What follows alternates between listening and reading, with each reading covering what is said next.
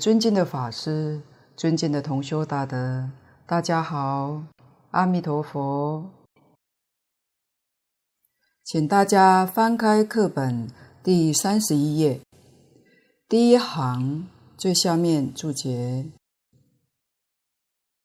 菩萨居中者，相不定故，不常随故，表中道义故。有关菩萨故事，在中国有四大名山，是作为象征性的，即代表性，就是我们供奉的地藏、观音、文殊、普贤四大菩萨。这四大菩萨当中，只有地藏菩萨是现出家相，其他的菩萨都是现在家相。由此可知，菩萨里面是在家居多，出家的是少数。但在中国汉传，出家人通常都要受菩萨戒，也就是中国出家人是具有菩萨身份的，跟泰国南传的佛教不一样。他们出家众完全是声闻众。没有受过菩萨戒，所以我们称作小乘佛法。所以菩萨是相不定故，不常随。前一回说过，菩萨不常跟从佛在一起，他代佛教化众生，往往在一方住持教化。菩萨居中也代表中道，表这个意思。菩萨不住生死，不住涅槃，正好跟前面相反。我们六道凡夫是住生死，没有办法脱离生死轮回。小乘人证到四果罗汉。就住在涅槃里面去了。涅槃就是不生不灭，不像菩萨是两边都不住，所以菩萨能够随缘帮助一切大众。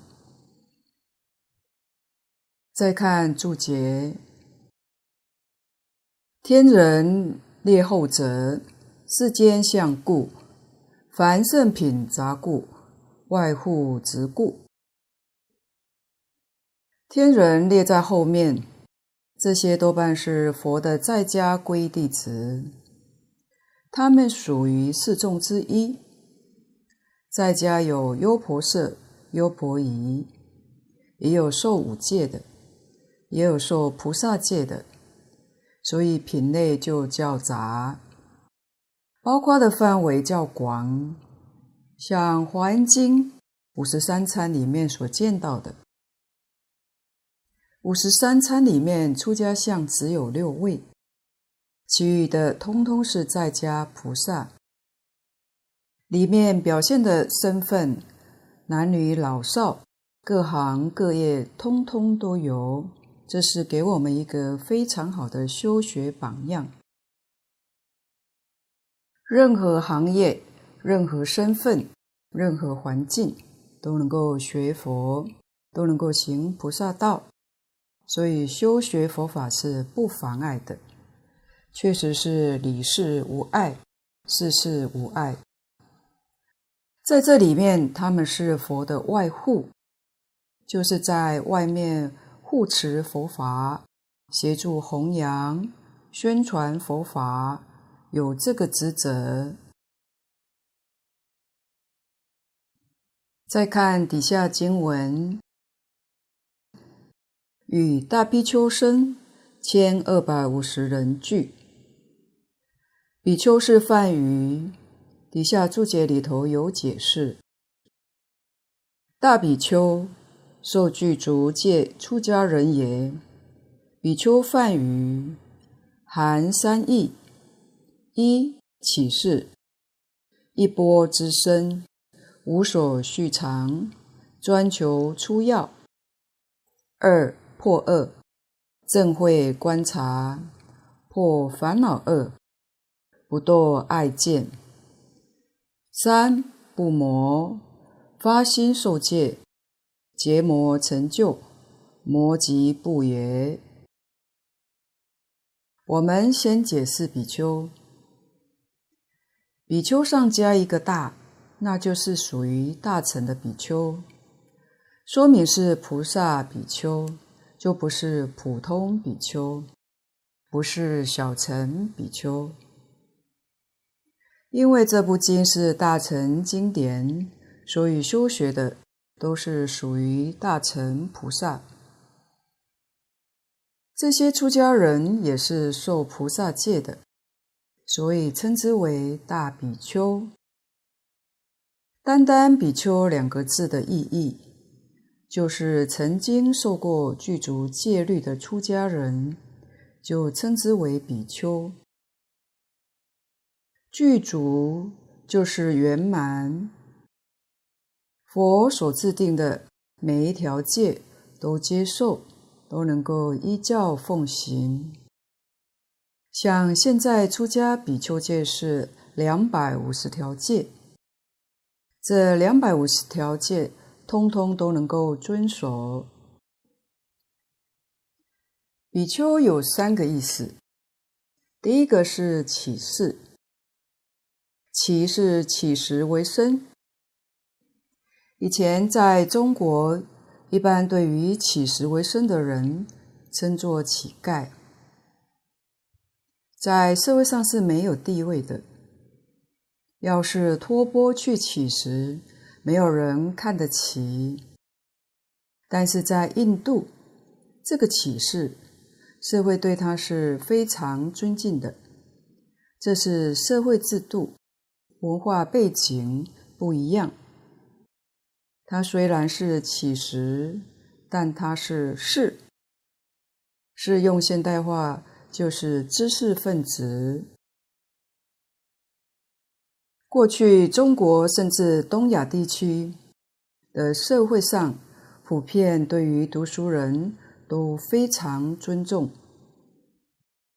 从前有句俗语。万般皆下品，唯有读书高。满朝朱子贵，尽是读书人。就是对于读书人的尊重。这位乞丐是个读书人，是乞士。换句话说，他有学问，有道德，但他是乞食为生。这里顺带一提，虚云老和尚曾说过，想把上面这句俗语改成“万般皆下品，唯有修行高。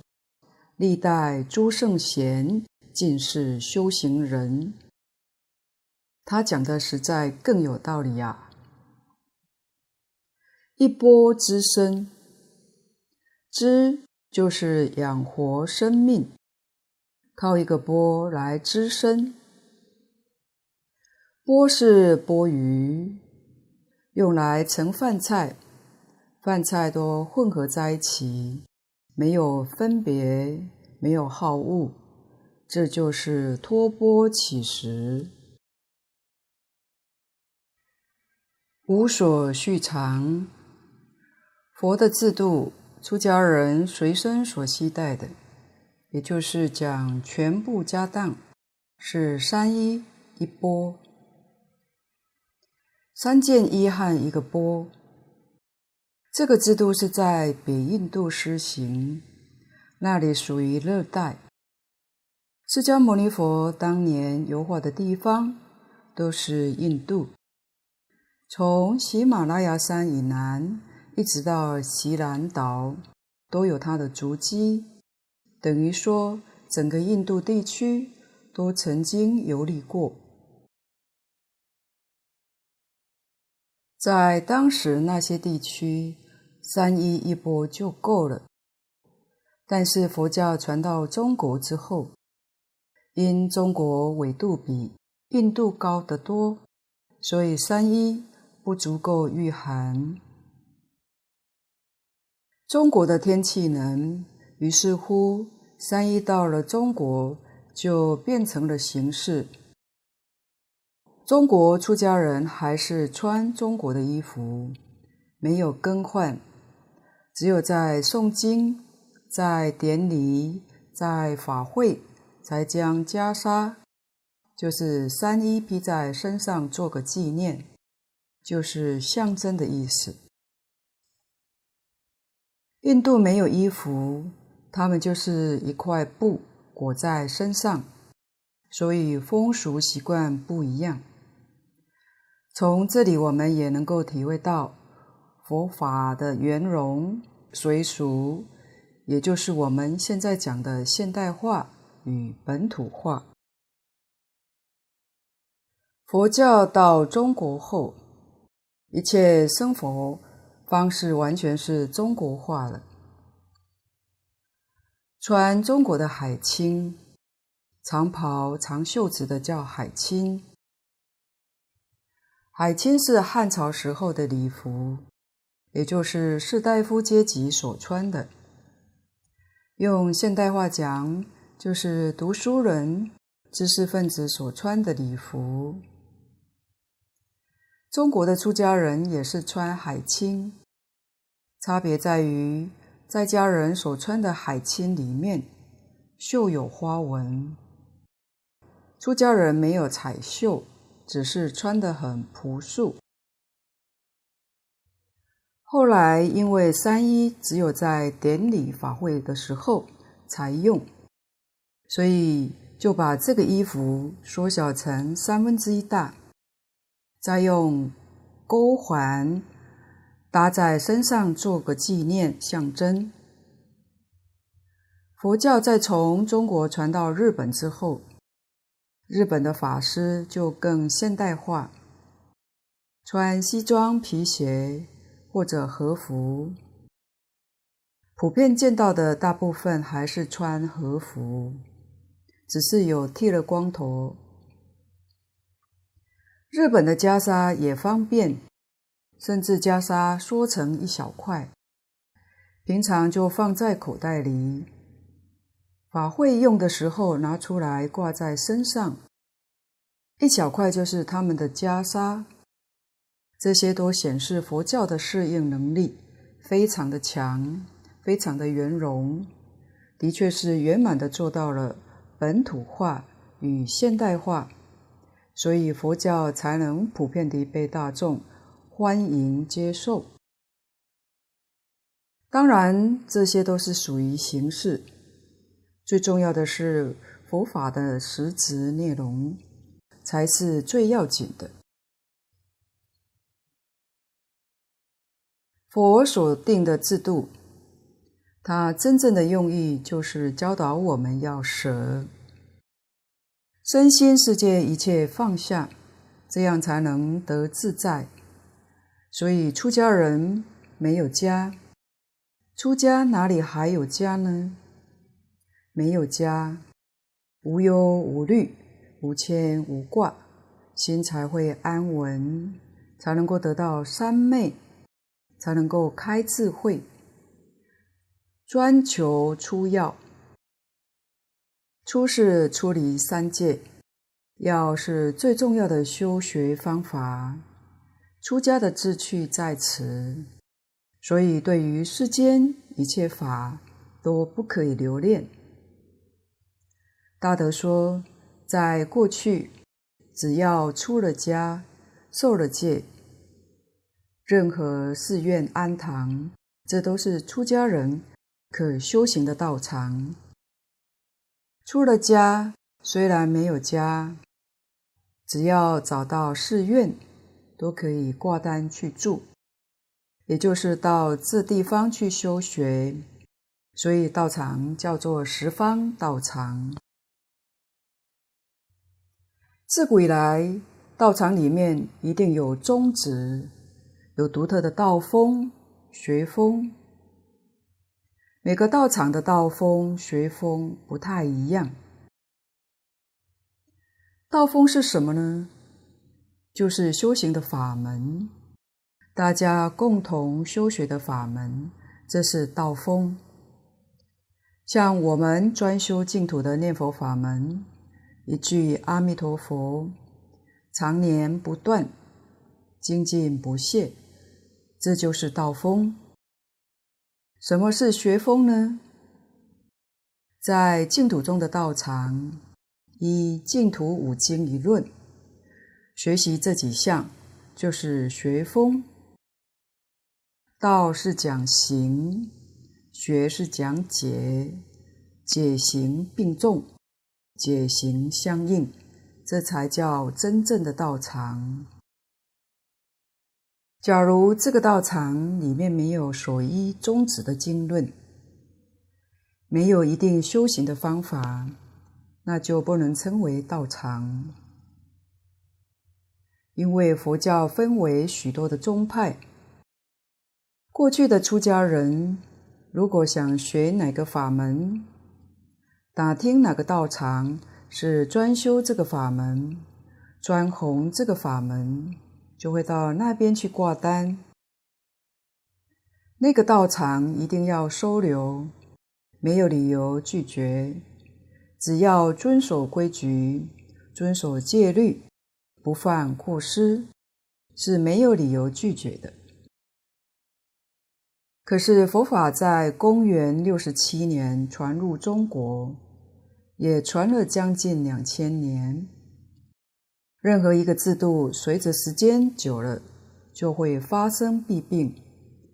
佛门也不例外。净空老法师说过，古来祖师大德建的道场，叫十方丛林、十方道场。到了以后，他慢慢变成子孙庙，住持和尚传给他的徒子徒孙。代代相传，不是他的徒子徒孙到他那个地方去，很可能就会被拒绝，不容纳，以至于传到今天，道场古代道风完全都没有了，逼着出家人不能没有财产积蓄，不能没有房子。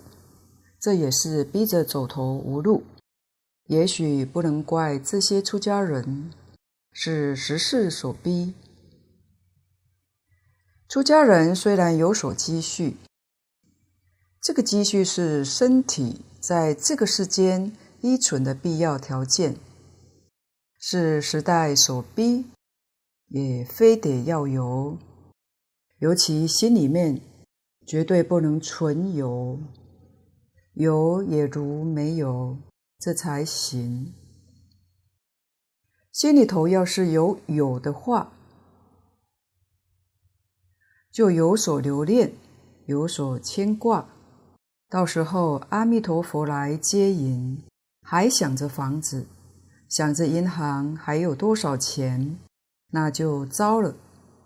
阿弥陀佛是不会带你去的。所以这些积蓄纵然是有，也要能放得干净。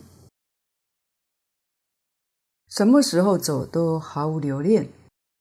因此，净空老法师鼓励出家人若有福报，还是要尽心尽力帮助佛陀教育的弘扬，帮助一切的众生。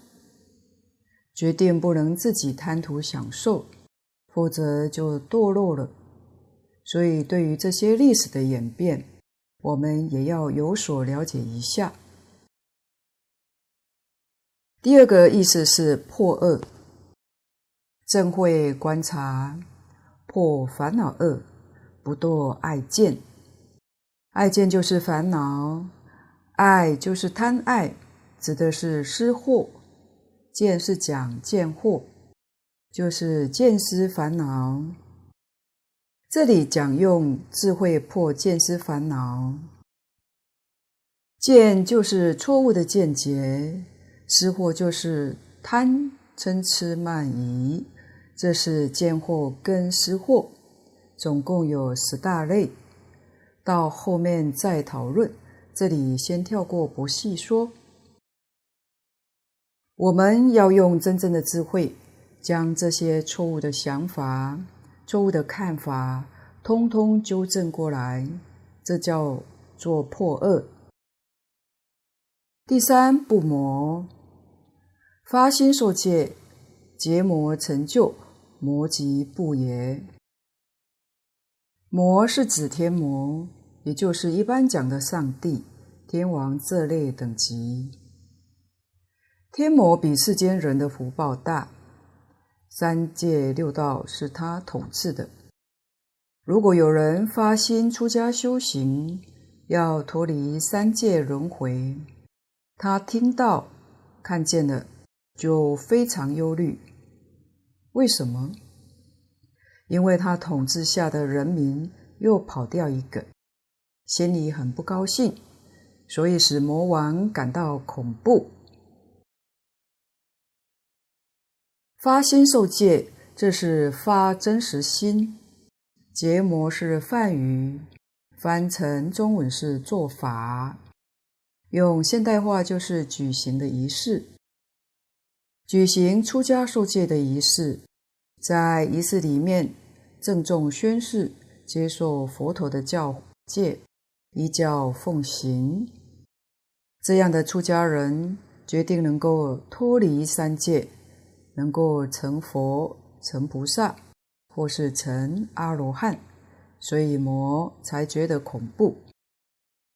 假如出了家后，并没有依照佛陀的教诫认真修学，虽然在戒坛里面受了戒，魔看了也不觉得恐怖，因为他不认真修学，出不了三界。比丘在佛门里面是非常尊贵的称呼，蕅益大师是净宗了不起的大德。他出生在明朝末年，圆寂在清朝，所以他是横跨两个朝代的人。在他许多著作里面，有时我们看到写明蕅益大师，有时写清蕅益大师，都是同一位的。蕅益大师在年轻的时候是学天台的，而且他对于戒律特别喜欢，有很深入的研究，就像民国初年的弘一大师，对于律学也有偏好。根据蕅益大师的说法，中国从南宋以后就没有比丘了，比丘没有，真正出家人也就没有了。出家比丘戒就得不到，因为根据比丘戒的传法，至少要五个真正的比丘才有资格传戒，才能够得戒。不像菩萨戒跟其他的戒，自己在佛像面前发誓发愿都可以得戒的，唯独比丘戒。比丘尼戒不行，一定要有五位比丘以上来传授。所以，欧益大师自己受了比丘戒后，他明白这个事实真相，自己就把戒退掉，自称菩萨戒沙弥。他有很多著作上写《菩萨戒沙弥自序》。自序是法师的法名，他不敢自称比丘，自称沙弥。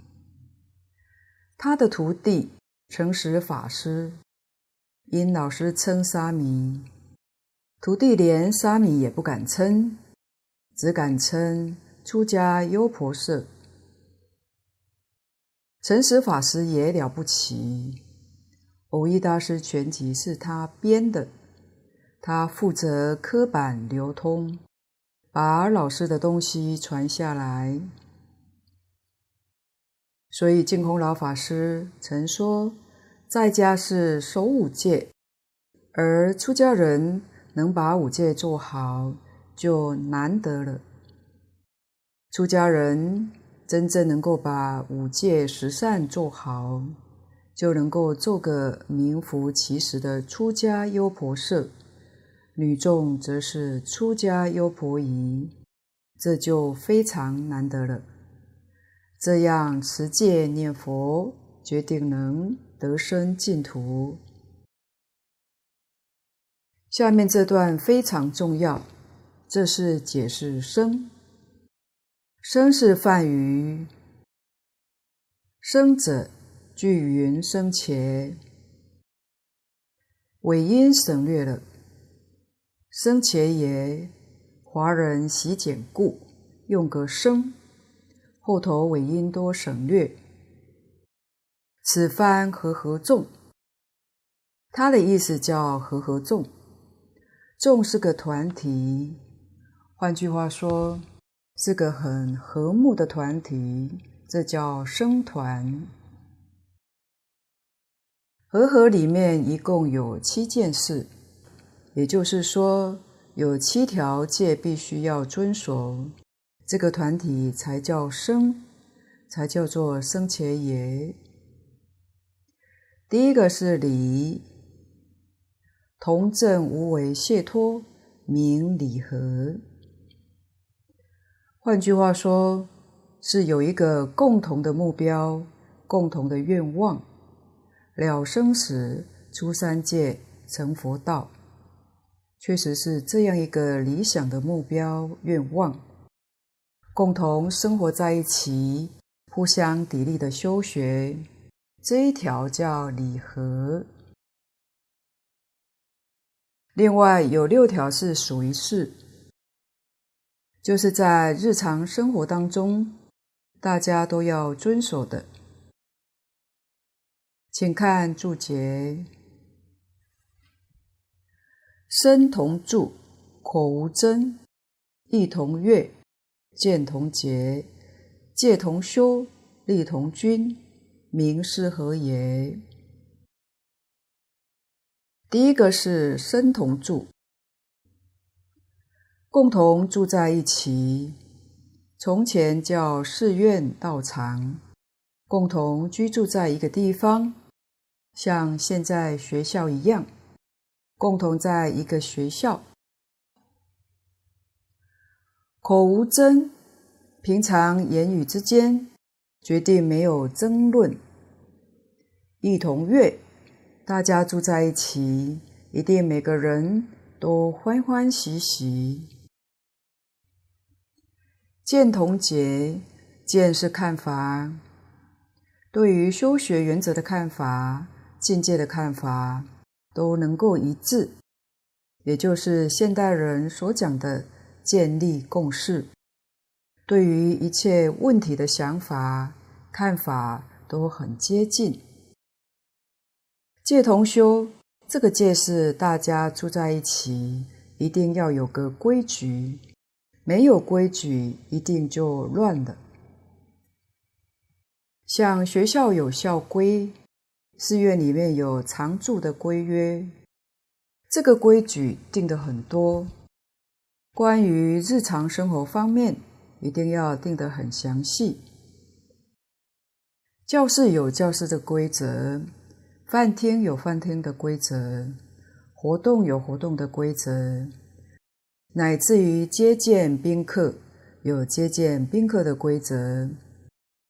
如果没有规则，这个团体秩序就乱了。所以这个戒是指守规矩。规约是大家共同来制定的，就是用会议的方法来制定的。制定之后，人人要遵守。力同均，这个力是讲生活，物质的生活一定是平等的，没有特殊待遇。生活穿的、吃的都是一样的，这是平等的。这是佛给这个团体所立的七条规则，参与这个团体必须要遵守。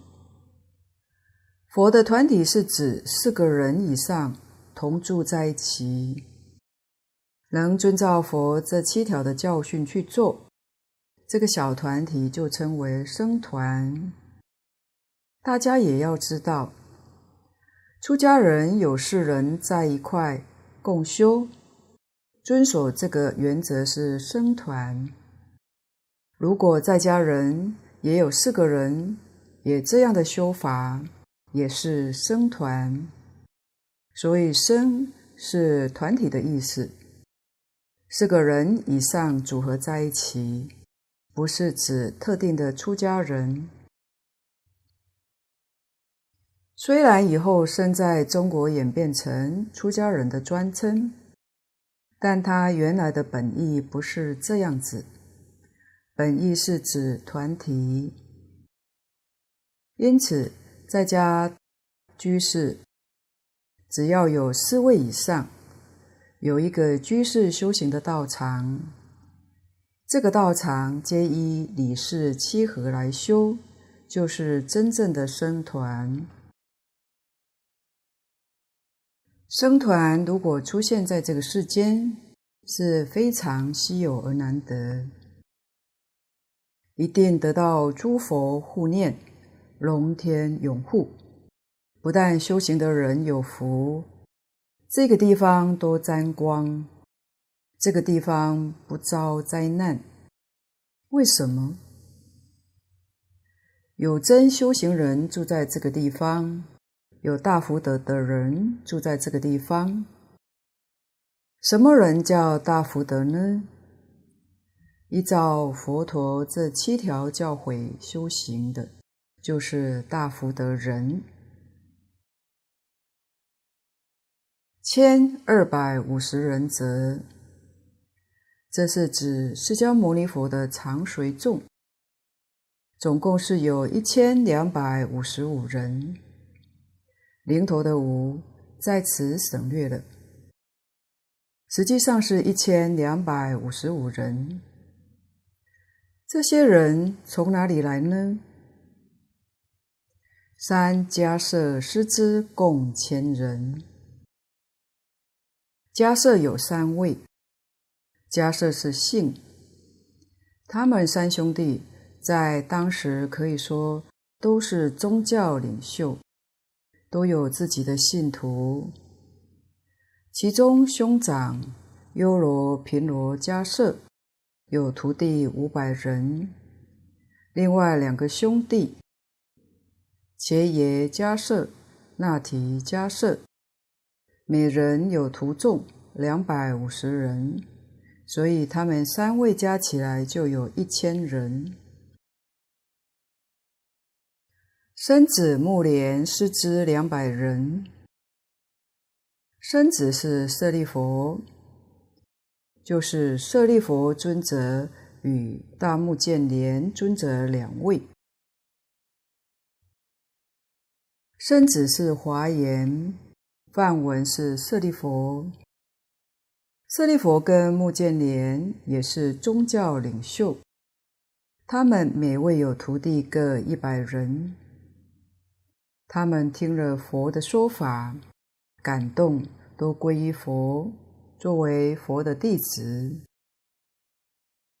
宗教领袖做佛弟子，那他的徒众也都带过来，都以佛为师，这样加计有一千两百人。另外，耶舍子等五十人，有五十个人。也是慕道而来，释迦牟尼佛都接受了他们，加上最初在鹿野苑度五比丘，总共人数是一千两百五十五人。这里说明他们僧团人数的由来。皆佛成道，先得度脱，感佛深恩。常随从也。他们这批人成了佛陀的常随众，佛到什么地方，他们就跟到什么地方，敬佛的一生，一直到佛入灭，之后他们才离开。佛在世的时候，他们都跟在佛的身旁，所以结集经藏的时候，一定把他们这些人通通记录在其中，因为这些人都是参加法会，没有缺席的。其他的人来来去去都省略了，请看经文。皆是大阿罗汉，众所知识。这句是说明这些人实际的身份。这些人正是经上讲的“一佛出世，千佛永代”。我们现在连几个人在一起共住修六合敬都难做到，释迦牟尼佛居然有一千两百五十五人。在一起居住，共修六合敬，这样的僧团，空前绝后，恐怕找不到了。这两句其实也告诉我们，他们都不是凡夫。要是凡夫，恐怕老早就吵翻天了，哪能够和合啊？原来他们都是大阿罗汉。大阿罗汉是指什么人呢？是十地菩萨，再往上去就是等觉菩萨了。也就是说，里面身份最低的是法云地的菩萨，等觉菩萨，其中还有不少是古佛再来的。现在释迦牟尼佛在这里示现成佛，教化众生。他们来现身做释迦牟尼佛的学生，先当外道，然后听到释迦牟尼佛说法，表现得非常佩服、仰慕，在皈依佛，做佛的学生，这都是唱戏表演给我们看的。在后台其实都是诸佛大菩萨再来的，不是凡夫。所以这么大的僧团，理事七和合，才做得那么的圆满。这是大阿罗汉的意思。这个大是大乘，小乘阿罗汉是断了见思烦恼的四果罗汉。这里是大乘阿罗汉。阿罗汉的中文，阿翻作无。罗汉翻作学，就是无学。无学就是毕业了，所学东西学完了，当然就毕业了。小乘阿罗汉是小乘法学完了，毕业了。大乘法到法云地的菩萨就学完了，再上去，等觉是后补佛。叫后补位，补处菩萨。哪个地方众生机缘成熟了，需要佛去度化众生，跟他有缘，就会到那里示现成佛。所以到法云地大乘就毕业了。众所知识，众是大众。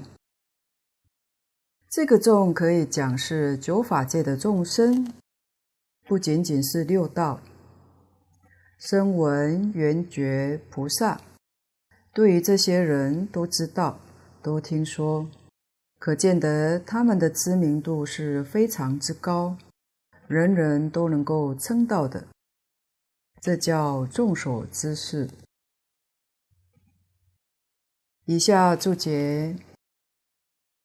阿罗汉意含三义：一应供，即起四国；二杀贼，即破恶国；三无生，即不魔国。注解里面解释阿罗汉也含三个意思。其实比丘是阿罗汉的因地。阿罗汉是比丘的果地，比丘修学圆满，证了果，就称为阿罗汉。比丘起示是在学，阿罗汉是毕业，学完了，所以它也有三个意思。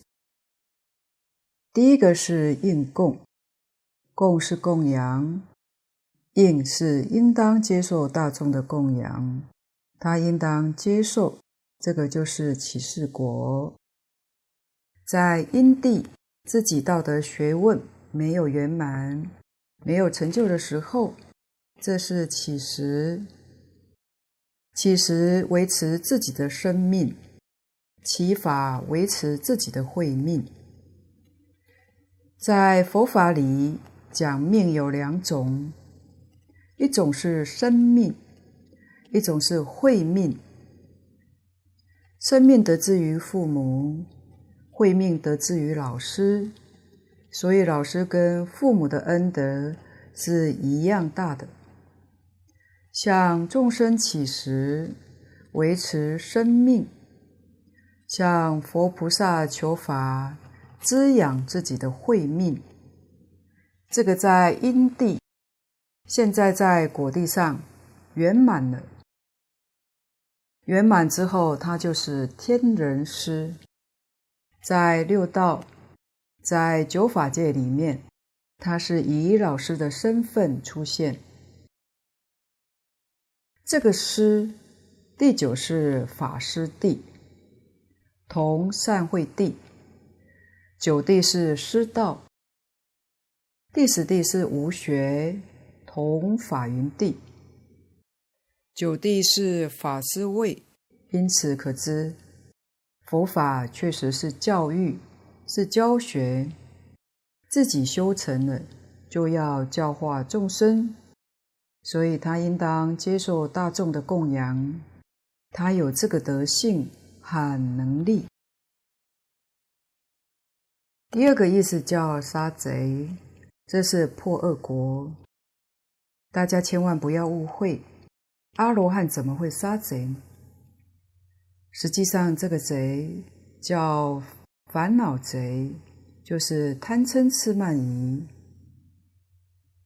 这是烦恼劫，意思就是烦恼断掉了，把这个贼消灭掉，就没有烦恼了的意思。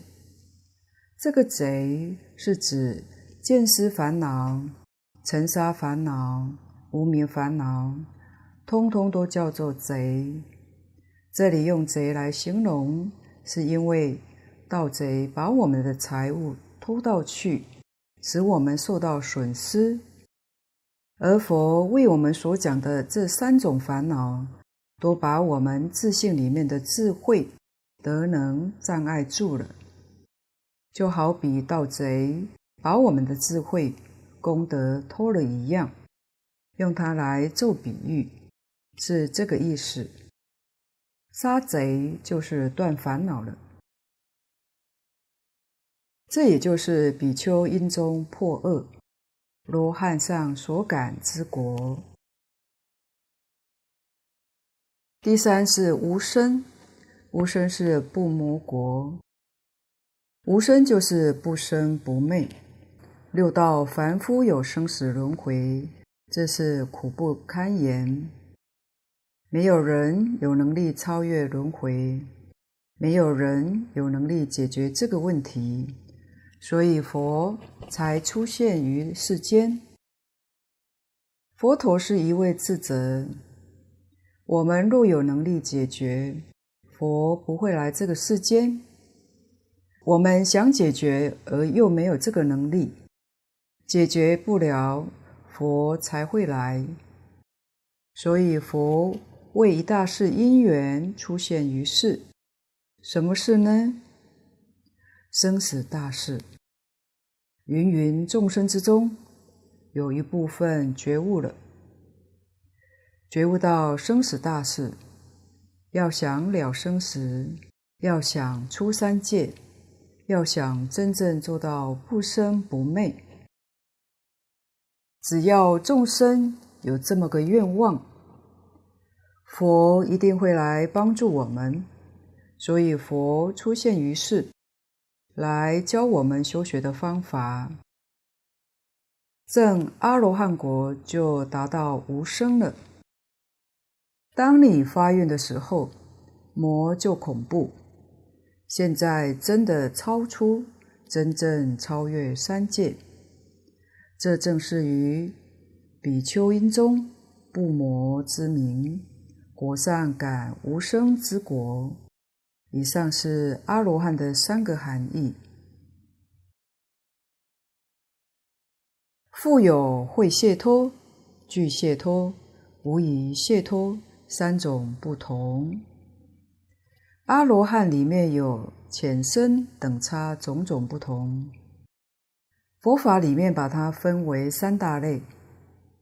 这三种罗汉，第一种讲会解脱罗汉，这个属于小乘的。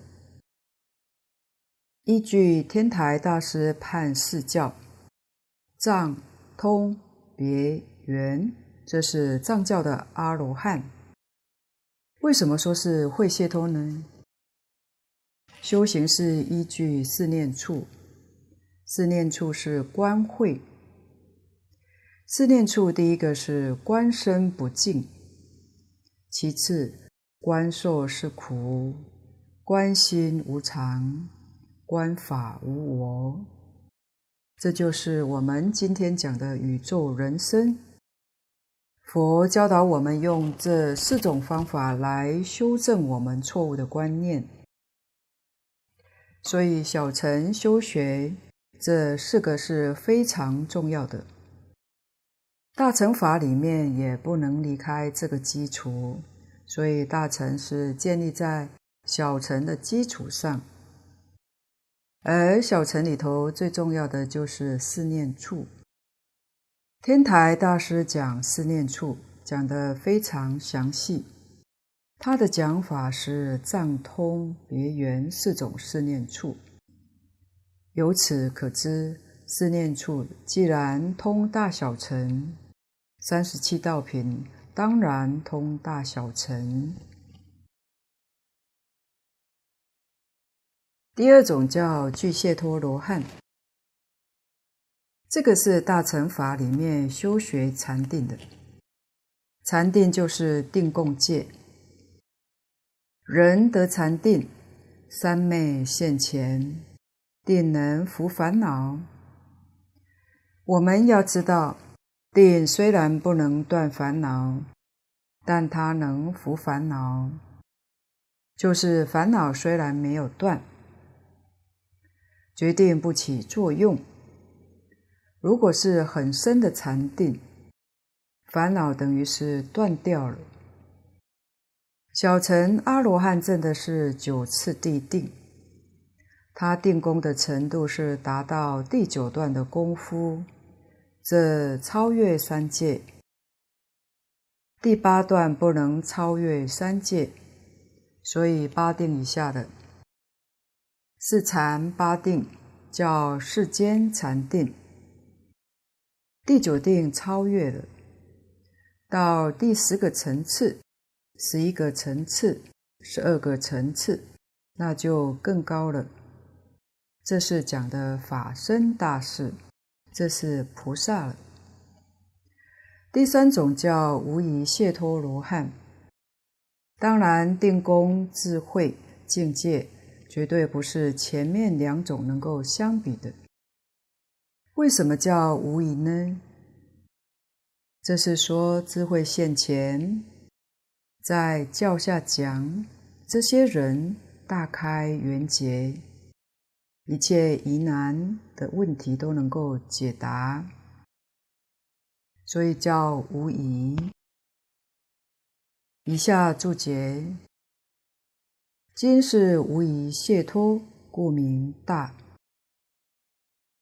这就是下面会讲到的法身大事。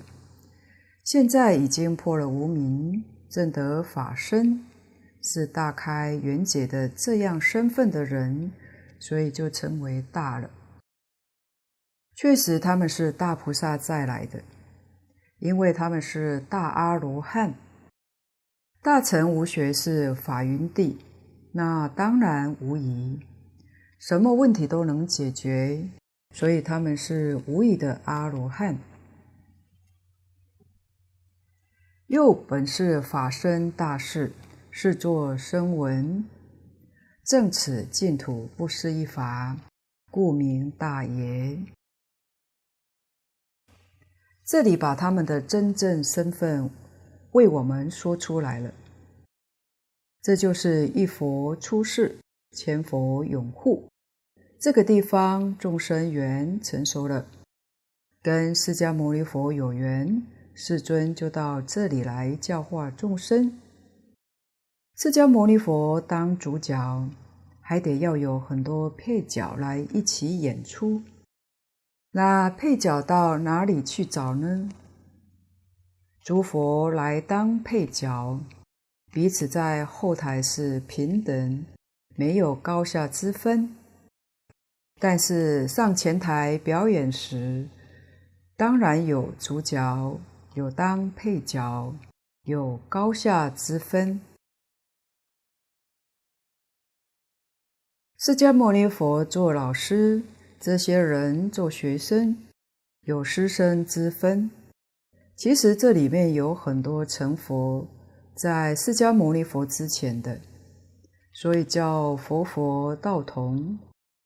佛与佛互相支援，互相拥护，来成就一切众生，绝对没有为自己名分之争，一切都是为众生破迷开悟。离苦得乐，这是我们应当要学习的。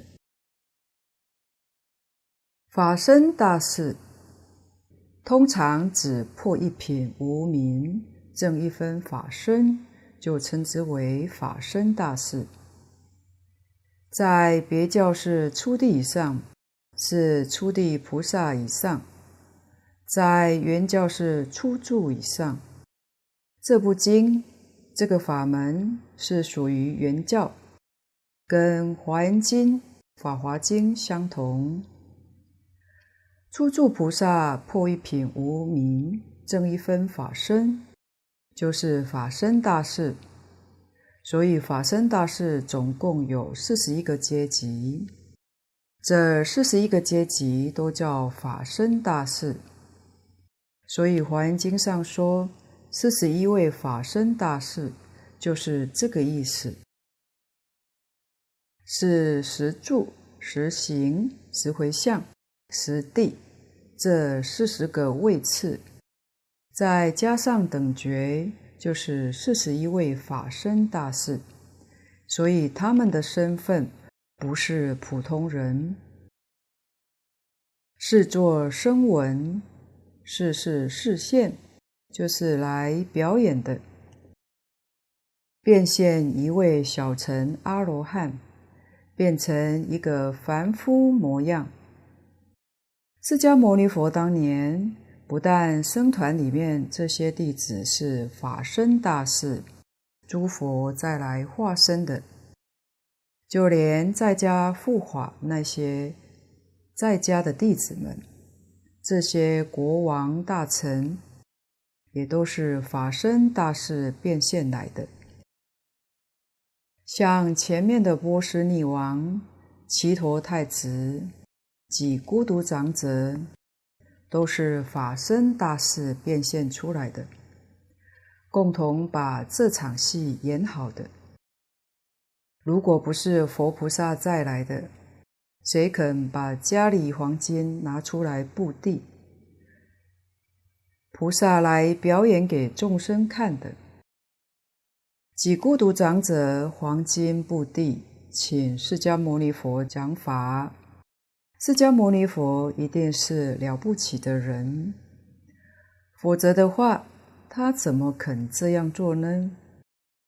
所以，对于释迦牟尼佛讲的话，听了就相信，这就得受用。